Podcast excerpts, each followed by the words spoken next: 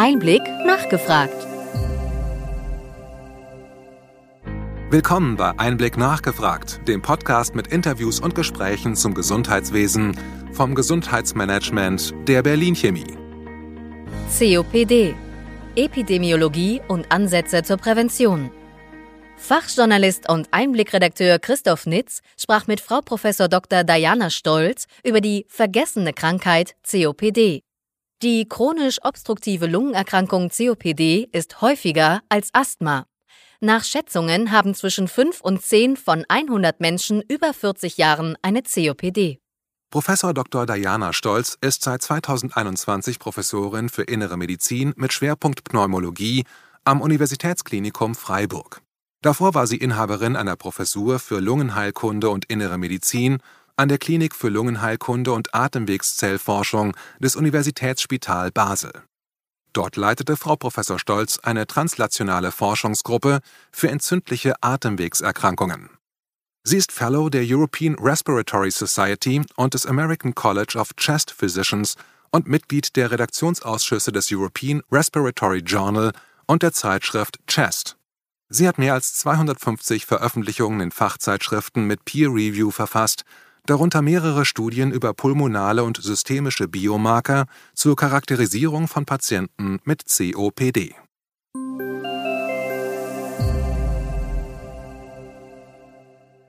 Frau Professor Stolz, herzlich willkommen beim Einblick Podcast. Ich möchte heute mit Ihnen über COPD Ansätze zur Prävention sprechen. Und meine erste Frage wäre, wie groß sind Ihrer Ansicht nach die Zahl der Erkrankten und auch, äh, wenn Sie das äh, wissen, vielleicht die Todesfälle durch COPD in Deutschland? Also wie groß ist die Dimension dieser Krankheit?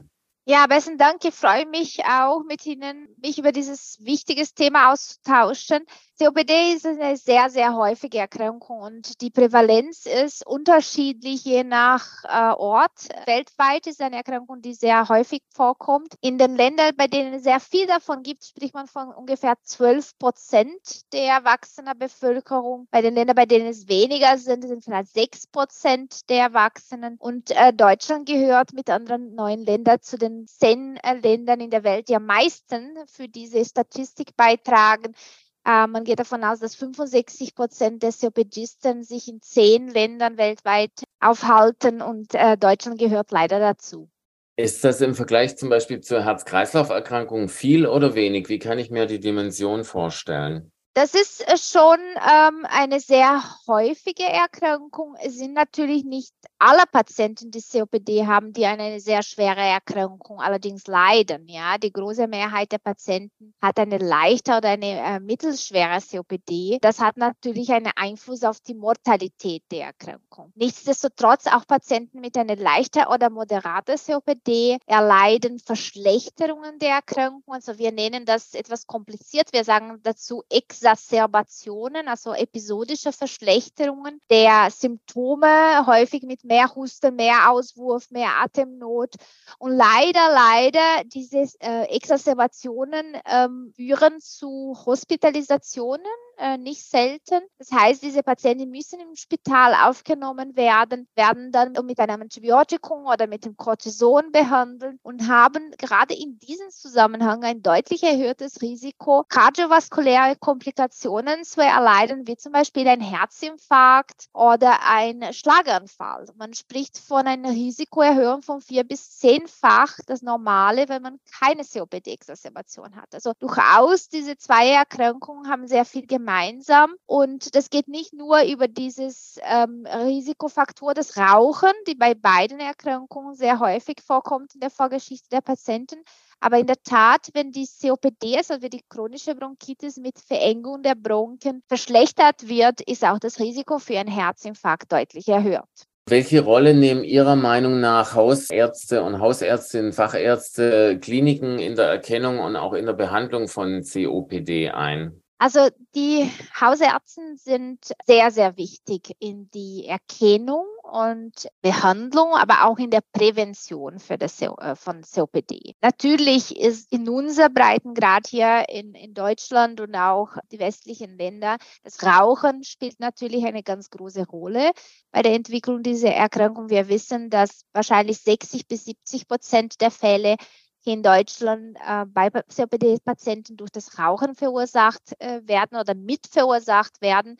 Aber wir wissen auch, dass andere Ursachen auch eine Rolle spielen. Und dazu gehören zum Beispiel die Frühgeburtlichkeit, äh, die Luftverschmutzung, das Passivrauchen, genetischen Veränderungen oder residivierenden Infektionen. Nun sind diese äh, Faktoren in anderen Ländern vielleicht noch wichtiger, wenn man jetzt denkt, Asien oder Indien, natürlich ist die Luftverschmutzung noch problematischer. Man hat noch mehr Infektionen als hier oder die werden schlechter behandelt. Aber nichtsdestotrotz, alle diese Faktoren müssen in Betracht gezogen werden. Und da sind die Hausärzte ganz, ganz wichtig, weil die sehen die Patienten, die sehen die Menschen, die vielleicht noch keine Beschwerden oder keine eindeutige Beschwerden haben, etwas früher als wir in der Klinik. Und da muss man tatsächlich daran denken und die richtigen Untersuchungen einleiten, um die Erkrankung zu diagnostizieren diagnostizieren und auch richtig zu therapieren. Es ist erstaunlich, dass hier in Deutschland, obschon wir Zugang theoretisch zu der medikamentösen Behandlung hätten, ein großer Teil der Patienten unterdiagnostiziert und auch unterversorgt werden. Und auch diejenigen, die in der Klinik aufgenommen werden mit einer Schwerexazerbation, nicht die maximale Therapie, also eine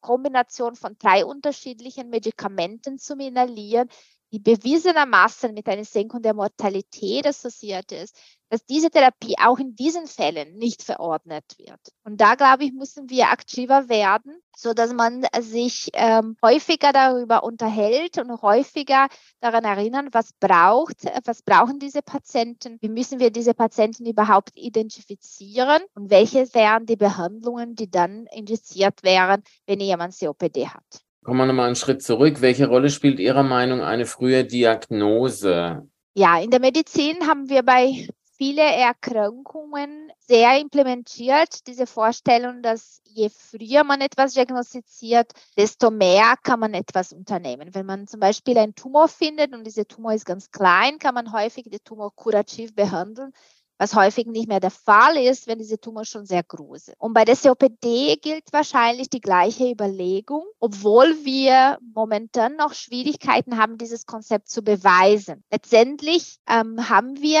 noch äh, keine Studie machen dürfen, die das gezeigt hat, weil einfach die Entstehung der COPD über viele Dekaden äh, sich äh, hinzieht. Und ähm, um diese Notion oder diese, diese Vorstellung beweisen zu können, müssen wir eine Studie durchführen, die über viele, vier, fünf, sechs, sieben Dekaden geht, dann gezeigt hat, dass die Therapie, die wir am Anfang eingesetzt hat, tatsächlich die Entwicklung der Erkrankung bremsen konnte. Nun, ähm, es ist auch sehr wahrscheinlich äh, notwendig, dass wir neue Substanzen entwickeln, gerade die entstehende COPD so zu behandeln, dass die Erkrankung gebremst werden kann. Das haben wir im Moment noch nicht. Und das liegt daran, dass wir mit der Diagnostik Schwierigkeiten haben. Was wir häufig im Moment einsetzen, ist eine sogenannte kleine Lungenfunktion, eine Spirometrie, ein kleines Gerät, bei dem der Patientin oder die, äh, der, der Patient reinpustet, reinbläst und dann misst man mit dem, wie viel Luft kann jemand rausblasen, also aus, aus der Lunge rauskriegen. Und da kann man berechnen, sind die Bronchen bei diesen Patienten oder bei dieser Patientin zu eng. Ja, wenn das der Fall ist, können wir die COPD diagnostizieren. Allerdings wissen wir aus der Bildgebung, dass wenn diese ähm, Diagnose dann gestellt werden kann, bereits 50 Prozent des Lungengewebes nicht mehr existent sind. Also die Zerstörung der Lunge ist dann schon so weit fortgeschritten, dass man im CT, in der Computertomogramm, 50 Prozent des Lungenparenkyms nicht mehr findet. Das heißt äh, konkret, dass unsere Diagnostik nicht sensitiv genug ist, also nicht empfindlich genug ist, Veränderungen, angehende Veränderungen, initiale Veränderungen zu erfassen, so wie wir das gern hätten. Und das führt natürlich dazu, dass wir die Erkrankung zu spät diagnostizieren, zu einem Zeitpunkt, bei dem man im Moment noch keine Therapie hat, die die Lungenfunktion wiederherstellen. Also was wir dann erreichen können mit der Behandlung, ist, dass der Verlust von der Lungenfunktion gebremst wird, dass die Beschwerden besser werden, dass die Lebensqualität erhalten bleibt, dass die Leistungsfähigkeit erhalten bleibt und sogar, dass das Leben verlängert wird. Aber wir können noch nicht diesen Verlust von der Lungenfunktion wieder rückgängig machen. Und ich, wir gehen davon aus, dass wenn wir die Erkrankung früher diagnostizieren würden, früher therapieren würden, dass vielleicht dieses Ziel auch zu erfüllen wäre. Aber so weit sind wir noch nicht gekommen. Was würden Sie da prinzipiell für die Prävention anraten? Also was für eine Früherkennung äh, könnte man machen oder was äh, wäre probat, dass man eben diese späte Erkennen, dass man das vielleicht etwas nach vorne verlagern könnte? Also ich glaube, man müsste bei der Prävention zwei Sachen miteinander kombinieren. Ja, zum einen müsste man tatsächlich eine sogenannte, eine, eine echte Prävention betreiben. Also nicht zulassen, dass äh, eine Lungenverletzung entsteht, nicht zulassen, dass die Erkrankung überhaupt eine Chance hat, sich zu entwickeln. Und wie macht man das? Das wäre natürlich machbar, aber das würde von unserer Gesellschaft, von der Regierung, von vielen Beteiligten ähm, auch ähm, etwas Unterstützung brauchen. Wir müssen die Leute schützen. Und zwar schützen von allem, was die Lunge äh, verletzen, entzünden kann. Und das beinhaltet nicht nur das Tabakrauchen, aber alle Arten des, Rauchens, E-Zigaretten, Kontakt mit Luftverschmutzung, also alle die Partikel, die wir einatmen, können die Lungen zu einer Entzündung führen. Auch Infektionen, also die richtige Impfung, die richtige Ernährung, äh, Schutz von ungeborenen Babys schon im Utero kann natürlich das Rauchen von der Mutter äh, und die, die, Luftverschmutzung zu einem Schaden der Lunge der Kinder führen. Ähm, da, da, wollen wir tatsächlich, dass alle äh, Menschen geschützt werden, dass sie gar nicht zu Patienten werden. Das wäre die echte sogenannte Prävention, so dass dass die COPD sich gar nicht entwickeln kann. Das ist das eine, was wir erreichen sollten. Das andere wäre, dass man die Erkrankung in eine Phase äh, erkennt, bei der wir noch etwas machen können. Ja, also ganz, ganz früh, vielleicht sogar bevor man klinischen Beschwerden entwickelt. Und da wäre aus meiner Sicht interessant und empfehlenswert, die Durchführung von Screening-Tests etwas früher einzusetzen. Da muss man ein bisschen aufpassen. Screening, das klingt immer gut, aber das braucht dann natürlich ganz klare, äh, eine klare Darstellung, dass wenn man das so macht, dass man tatsächlich eine, ähm, eine Abnahme der Erkrankten ähm, äh, erreicht oder dass man weniger Kosten mit dem machen. Das haben wir bei der COPD im Moment nicht. Da müssen man eher von Case Finding sprechen, also Patienten, die ein Risiko haben, müssen frühzeitig gescreent werden um dann herausfinden zu können, ob sie an der Erkrankung leiden und allenfalls eine Therapie einzusetzen. Ich denke, mit den äh, Daten, die wir ähm, haben im Moment, zunehmend mehr Evidenz, dass zum Beispiel die Frühgeburtlichkeit ähm, auch zu einer Entwicklung vom Asthma und COPD führt, dass man sich überlegen müsste, bei den Kindern ab sieben eine Lungenfunktion in den Routinen-Checkups ähm, einzuführen, so dass man diese Kinder auch früh erkennen kann, man weiß, dass äh, bei ungefähr 50 Prozent der COPD-Fälle geht es nicht um einen übermäßigen Verlust der Lungenfunktion, sondern es geht darum, dass die Lunge sich gar nicht ganz normal entwickeln kann ja, so dass man nicht auf diesen zu der normalen Lungenfunktion, zu der Apex kommt, sondern das bleibt irgendwo in der Mitte und ab 25 verlieren wir alle Lungenfunktion und dann, wenn man die Lunge, eine kleinere Lunge hat, in Anführungszeichen, ist es wesentlich äh, schneller so, dass man dann an den, äh, an die Limite kommt von den Beschwerden und dementsprechend diese äh, Patienten müssen dann speziell geschützt und, und unterstützt werden. Aber in der Tat, die Prävention, die echte Prävention mit äh, Maßnahmen, bei denen die Public Health, also gesellschaftlich Schützen von Menschen, dass sie nicht exponiert werden, so dass die Gesundheit der Lunge aufrechterhalten bleibt und dann die Case Findings, so dass man schneller äh, Menschen, die at risk sind, identifizieren kann und allenfalls speziell behandeln kann. Noch eine Frage zu den äh, messbaren Markern für eine COPD-Verschlechterung. Was hat sich Ihrer Ansicht nach bewährt und was wird eventuell noch kommen an messbaren Parametern, mit denen wir den Fortschritt begleiten und damit die Therapie aussteuern kann? Ja, momentan ähm, haben wir die Lungenfunktion im Sinne von der Spirometrie erwähnt. Das wird überall oder sehr häufig durchgeführt. Äh, weniger als wir gern hätten, weltweit gesehen, aber in Deutschland sehr gut etabliert. Dann haben wir natürlich bei den Lungenfachärzten äh, die sogenannte Bodybox, also eine, ein Gerät, die uns auch ermöglicht, zu messen, was an der Luft in der Lunge bleibt, wenn wir fertig ausgeatmet haben. Das gibt uns auch Auskunft bei vielen Patienten mit COPD haben wir das Problem, dass sehr viel Luft drinnen ist und diese Luft kann nicht nach außen mobilisiert werden. Das können wir nur messen mit diesen speziellen Untersuchungen.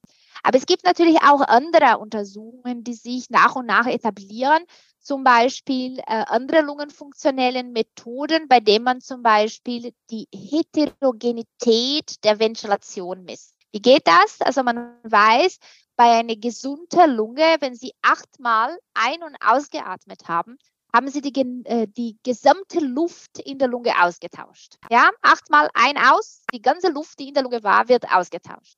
Wenn es länger geht als achtmal, dann haben Sie ein Problem, bei der der Ventilation der Lunge nicht mehr ganz äh, homogen ist. Also das ist ähm, einfach der eine Ort der Lunge, das ist mehr als auf der anderen Seite. Und das führt dazu, dass man länger braucht. Und das ist ein Zeichen, dass die kleinen Atemwege durch eine Erkrankung möglicherweise beteiligt sind.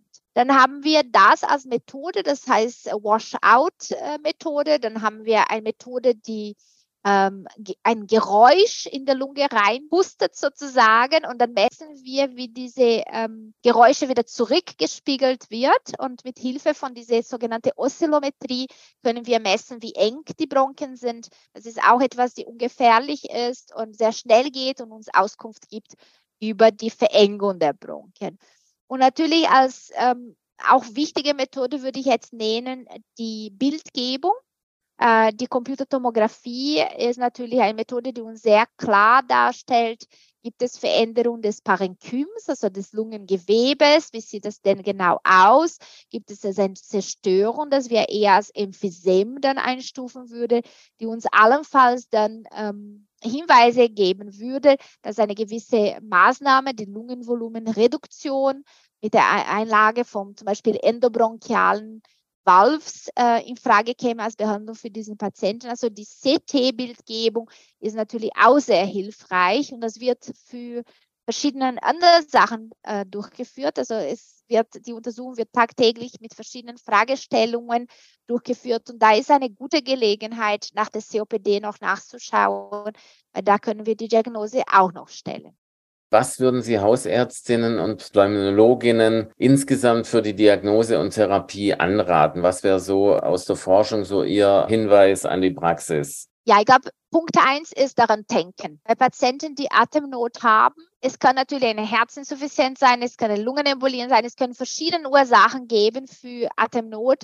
Einer davon ist die äh, COPD und gerade Patienten, die eine Berufsexposition hatten oder geraucht hatten, sind Patienten, die ein höheres Risiko haben. Und daran, da muss man denken, da muss man denken, nicht nur das BNP zu bestimmen und nach dem Echo zu fragen, aber auch vielleicht eine Lungenfunktion durchführen zu lassen oder ein CT, wenn man das will, und dann speziell nach Veränderungen, die passend zu COPD äh, sind, äh, nachzuschauen die Diagnose stellen zu können. Wenn die Diagnose dann gestellt ist, geht es darum, ähm, auch wieder zu überlegen, haben diese Patienten noch Risiken? Also ist, raucht der Patient noch? Können wir etwas unternehmen, das mit dem Rauchen aufgehört wird? Auch sehr, sehr wichtig. Und dann, was machen wir mit der medikamentösen Therapie? Ja, bei den meisten Patienten ist eine duale Bronchodilatation ausreichend. Also über die Sympathikus und Parasympathikus, ein Beta-2-Agonisten und ein Anticholinergikum einzusetzen, dass die Patienten bronchodilatiert ist. Sobald aber der Patient Exacerbationen hat, ähm, irgendwie Asthma-Charakteristika ähm, hat oder eine Eosinophilie im Blut aufweist, dann müssen, man, äh, müssen wir uns überlegen, ob eine inhalative Steroid nicht äh, verwendet werden sollte. Und äh, dieses Medikament kann tatsächlich die Prognose dieser Patienten verbessern, sollte aber nicht in jedem Fall eingesetzt werden, sondern soll, soll überprüft werden, braucht der Patient diese Therapie, ist es notwendig? Und wenn die Antwort ja ist, dann sollen wir das einsetzen, weil tatsächlich die Daten äh, belegen, dass die Mortalität der Erkrankung durch diese Behandlung gesenkt werden.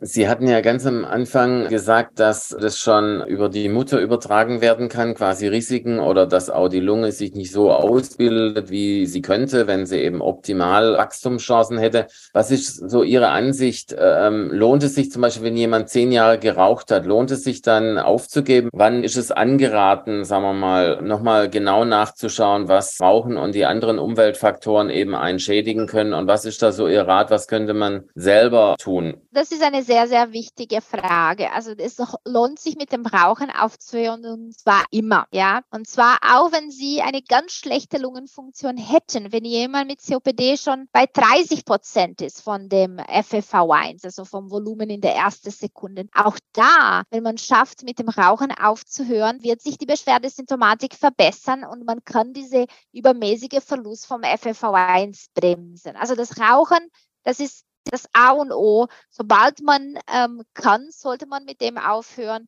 Und jeder Patient, jede Patientin, auch mit einer leichten Erkrankung, auch mit einer schweren Erkrankung, profitiert von einem Rauchstopp. Also das ist wirklich ganz, ganz wichtig. Nun, wir wissen, dass die COPD eine genetische Komponente hat. Man geht davon aus, dass 40 bis 60 Prozent des Risikos sind genetisch bedingt. Das ist aber so, dass das Ganze relativ komplex ist. Das sind nicht ein, zwei Genen, die verändert sind, sondern Tausenden von oder Hunderttausenden von Genen. Und das hat eine gewisse Verbindung zu, was den Eltern, was die Eltern gemacht haben und was das Risiko von den Eltern war. Das kann man natürlich nicht so gut verändern, aber man, man muss vielleicht anders darstellen, dass 40 bis 60 Prozent wiederum sind nicht genetisch bedingt. Und da kann man tatsächlich was dafür tun. Und wenn man mit dem Rauchen aufgehört hat, ähm, dann muss man die anderen Sachen überlegen, eben Luftverschmutzung, Sachen, wie wir bei uns gar nicht so verbreiten, wird, äh, verbreiten sind, wie zum Beispiel Kochen auf offenem Feuer. Das ist in gewissen Ländern, in gewissen asiatischen Ländern tatsächlich die Hauptursache von der COPD. Das muss natürlich, das geht darum, dass die Leute geschützt werden, dass sie das gar nicht mehr machen. Ja. Aber auch andere Sachen, zum Beispiel Infektionen können mit COPD einhergehen. Und natürlich, ähm, es gibt selten bei ein bis zwei Prozent der COPD-Bevölkerung haben wir verschiedene genetische Erkrankungen, die tatsächlich diese Erkrankung ähm, verursachen. Und das, da kann man das auch in einzelnen Fällen, ähm, gerade wenn jemand zum Beispiel einen Alpha-1-Antitrypsinmangel hat, das ähm, ist dann eine Erkrankung, die durch ein frühes Auftreten vom Emphysem äh, gekennzeichnet wird, dass da auch die Therapie eingesetzt werden kann, sodass die COPD nicht mehr progredient ist. Also es lohnt sich immer nachzuschauen, was genau los ist. Mit dem Rauchen auf jeden Fall. Es lohnt sich jedes Mal. Und wichtig ist, die anderen Sachen, zum Beispiel Impfungen, auch an Jour zu halten. Also äh, Pneumokokkenimpfung, Grippeimpfung jedes Jahr äh, zu machen, wenn das, ähm, wenn das empfohlen wird. Und ähm, ähm, eine gesunde Lebensstil, also gut essen, sich körperlich betätigen, das macht ähm, auch etwas aus. Und dann bleiben wir gesund von der Lunge aus gesehen. Ja, Frau Professor Dr. Stolz, vielen Dank für das Interview hier für den Einblick Podcast und ich wünsche Ihnen für Ihre weitere Arbeit alles Gute und Ihnen natürlich auch persönlich alles Gute. Ganz herzlichen Dank für das Gespräch.